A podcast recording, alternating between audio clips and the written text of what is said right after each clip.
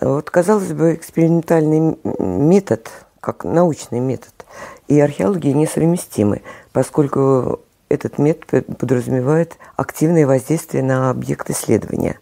А объект исследования в археологии, как мы все знаем, это э, остатки материальной культуры. И они не могут быть подвергнуты именно активному воздействию. Но оказывается, он очень многогранен, этот экспериментальный метод, и представлен разными формами. В, частности, есть модельный эксперимент и физическое моделирование. Вот именно эту форму экспериментального метода мы используем в археологии, в частности, в изучении древнего гончарства. И здесь я должна сказать, что как составная часть эксперимент вошел вот в систематику, в систему изучения э, гончарства э, ну, наравне с другими, такими как трассология и бинокулярная микроскопия. И вот это направление в изучении древнего гончарства – Э, в общем-то, сформировал, обосновал, доказал Александр Афанасьевич Бобринский, российский археолог, советский российский археолог, э, который, к сожалению, уже 8 лет с нами его нет. Это московский исследователь, э, научный сотрудник Института археологии. И, пожалуй, единственный вот такой целостный подход к изучению именно керамики – сделано им. Сейчас этот исследовательский подход, он назван историко-культурным, очень активно используется в современной российской археологии.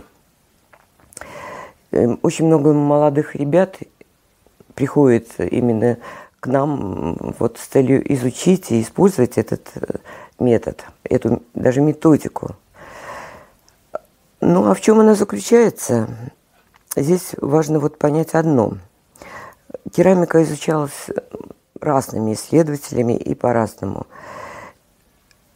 Ну, в основном это изучались и формы, и орнамент, и подходы были разные. А Александр Афанасьевич предложил именно историко-культурный подход. То есть он целью этого изучения поставил реконструкцию приемов труда конкретных гончаров. И как завершающий этап реконструкцию культурных традиций населения, вот, э, изготавливавшего э, какой-то определенный тип или группу керамики. А культурная традиция – это совокупность вот таких устойчивых приемов труда древних гончаров, которая передавалась в основном из поколения в поколение эмпирическим путем по родственным каналам. Очень интересно, как он пришел вот к пониманию необходимости именно данного подхода. Не изучать отдельные какие-то свойства керамического материала, твердость, там, водопоглощение или конечную обжиговую температуру. Это отдельные какие-то факты, которые, конечно, связаны с э, гончарной технологией, но не это главное для археолога, как историка культуры. Мы изучаем гончарные традиции, то есть традиции конкретно групп населения. Так вот, как он пришел? Э, в конце 50-х э, еще годов, будучи аспирантом Арцеховского, он сумел разослать 3000 писем через почту в разные сельсоветы. 3000. Пришло ответов, ну, более тысячи. Кто-то ну, какие-то эти ответы написал, написали сами гончары, учителя, дети по просьбе этих гончаров, иногда и безграмотных. А ответы были э, в этих письмах на конкретную анкету, которую составил Александр Афанасьевич. И таким образом у, у него образовался огромный этнографический архив, э, причем в соответствии с, конкретными вопросами. И на основе анализа этого архива он пришел к этим выводам, что навыки труда – это так, такие вещи, которые передавались именно эмпирически – написать книги, там какие-то словари можно, но на практике вот изучить по книжкам все эти навыки просто невозможно. Им обучались с детства, вот э, с 5-6 лет, как этнография показывает. И только от учителя, будущий гончар, э, как бы приобретал все эти вот очень важные, но незначительные вот как бы для э, кого-то приемы, навыки, а, технологические операции. Поэтому он сделал довольно очень важное заключение, что навыки труда передаются именно контактным путем из поколения в поколение по родственным каналам. И чем древнее, чем более традиционное первобытное общество, тем более эти навыки консервируются. В том плане, что, ну вы знаете, что традиционное общество основано на двух механизмах. Это традиции и табу. То есть э, невозможно вот э, взять и просто некоторые археологи предполагают, вот имея современный склад ума, ну нет шамута. Гончар пойдет на речку реки, на берег реки и наберет песка. Это было невозможно, потому что у них, во-первых, они были научены с детства, как и что делать, и в эту последовательность должны были соблюдать. И плюс мы не учитываем какую-то ритуальную сторону. Все эти операции были освещены, а ограничены традициями. Не так просто было изменить их.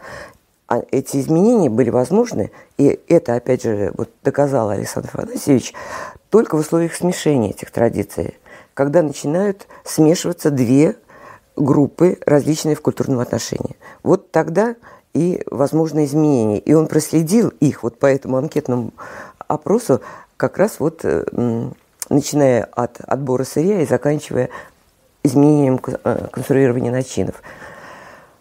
Э, второй источник, очень важный для понимания вот этого подхода, это этнографические данные, э, собранные им в комплексном, в комплексном отряде по изучению этнографического гончарства. Он около 20 лет ездил еще в 60-е годы. Он вот как бы успел опросить, осмотреть и зафиксировать на кинопленке работу гончаров – которые вымывались вот в 60-е годы после э, постановления Хрущева о запрете артелей, в том числе и гончарных.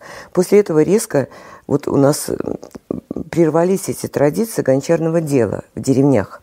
А он успел опросить их, зафиксировать, и в том числе вот вставить в эту базу данных о древнем и средневековом гончарстве. Будучи аспирантами Александра Афанасьевича, еще молодыми людьми, мы достаточно быстро пришли к пониманию того, что все это важно, все это мы как бы усвоили, но нам не хватало э, реальных экспериментальных работ, сделанных не в лабораторных условиях, а вот как бы в реальной, э, приближенной к действительности э, природной среде. И у нас возникла идея организовать экспериментальную экспедицию. Говоря мы, я имею в виду вот и себя, и Наталью Петровну Саалугина, моего соратника в Самаре. Мы сами Самара как бы вот э, контактировали и считаем своим научным руководителем и именно Александра Афанасьевича Бобринского. И у нас созрела идея организовать такую экспедицию. Нас поддержали коллеги, в частности, вот Игорь Борисович Васильев оказывал нам всемирную помощь, э, будучи заведующим лабораторией в Самарском педуниверситете, а потом заместителем директора Института археологии, истории и археологии УРОРАН в Свердловске. И первая такая экспедиция состоялась в 1990 году на поселении Устье в Челябинской области. И эта первая наша экспедиция была совмещена с международным полевым э, семинаром или школой. Вот то, что сейчас активно проводится в Болгаре. Вот тогда впервые студенты Урало-Павловских вузов э, приехали в эту полевую школу, а получилось так, что одновременно приехала группа американских студентов из колледжей.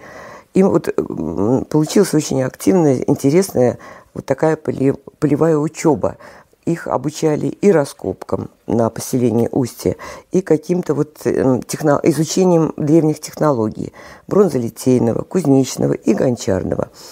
И именно тогда мы начали создавать эталонные базы. Вот здесь я перейду к необходимости этого. Дело в том, что э, научное исследование археологическое, основанное на методике Александра Афанасьевича Бовлинского, это сравнительное исследование. Мы сравниваем объект изучения, керамику археологическую и эталоны. То есть, чтобы реконструировать приемы труда, мы должны обладать не только этнографическими данными, а и повторением этих самых приемов вот с глиной в реальности. И ищем черты сходства и различия, признаки, по которым и говорим, изучив, вот, скажем, излом сосуда, что он сделан спиральным налепом из жгутов или из лент, кольцевым налепом или лоскутным налепом. Мы ориентируемся на те эталоны, которые сделаны и сделаны неоднократно. Эталонные базы, вот, которые хранятся у нас в Самарском педуниверситете, очень большие. Они сделаны по глинам. То есть э, глины нам уже привозят от Ямала до Мурманска. Образцы природных глин. Сделаны эталонные базы по формовочным массам. То есть это смеси глин, природных глин с разными искусственными добавками, такими как дробленая раковина, песок, шамот, птичий пух и другие. В истории гончарства известно ну, огромное количество вот таких искусственных добавок. И чтобы выявить их э, в археологической керамике, мы должны знать, как они выглядят, ну, реально знаю, что именно вот птичий пух в этом эталоне или шамот, какими признаками они характеризуются. Точно так же и с конструированием. Вот только в этом году мы с, к нам приехала большая группа ребят от Тюмени до Белгорода. И в первый раз и вот мы с ними начинали эту программу по конструированию, чтобы они лепили по определенным программам, которые мы уже как бы определили и знаем, многогранные программы. Они сами лепили в разных глинах, ну, элементы строительные из разных глин. Потом разбивали и смотрели в изломах, как они выглядят. Такие же коллекции есть и по другим ступеням гончарного производства.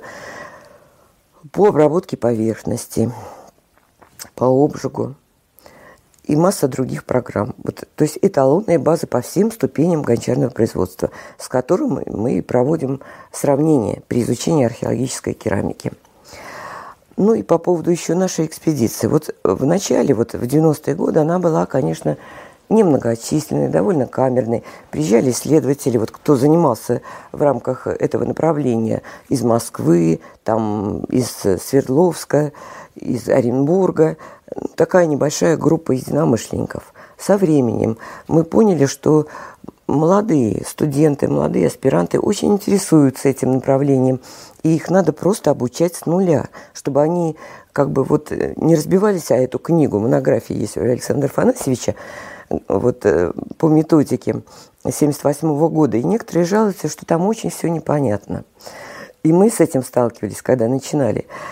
И поэтому мы стали приглашать таких ребят, с которыми встречались на конференциях, там, в вузах, к себе в эту экспедицию. Она стала расширяться, расширяться. И я говорю, что вот географические рамки участников экспедиции сейчас от Благовещенска, можете себе представить, да, Дальний Восток, до ну, Белгора, а там Западный Петербург э, и дальше. И вот очень много как бы студентов прошло через эту экспедицию. Многие из них остались в археологии, в этом направлении. Э, некоторые ушли, это обычное дело. Не все могут связать э, как бы свою жизнь и с археологией, и тем более с этим довольно ну, сложно, сложным направлением методическим. Тем не менее, в России сформировалась школа Бобринского, вот, которая выступает ну, так скажем, единым фронтом, э, изучая керамику огромной территории в рамках одной методики и керамику разного времени, от неолита до средневековья. И хотя вот как бы э, так вот эти культуры очень разнообразны, у нас а, единая методика, мы понимаем друг друга, и это очень важно для развития археологии. Ну и в заключение я хотела бы призвать всех желающих вот заняться этим очень увлекательным, интересным и очень нужным направлением в археологии.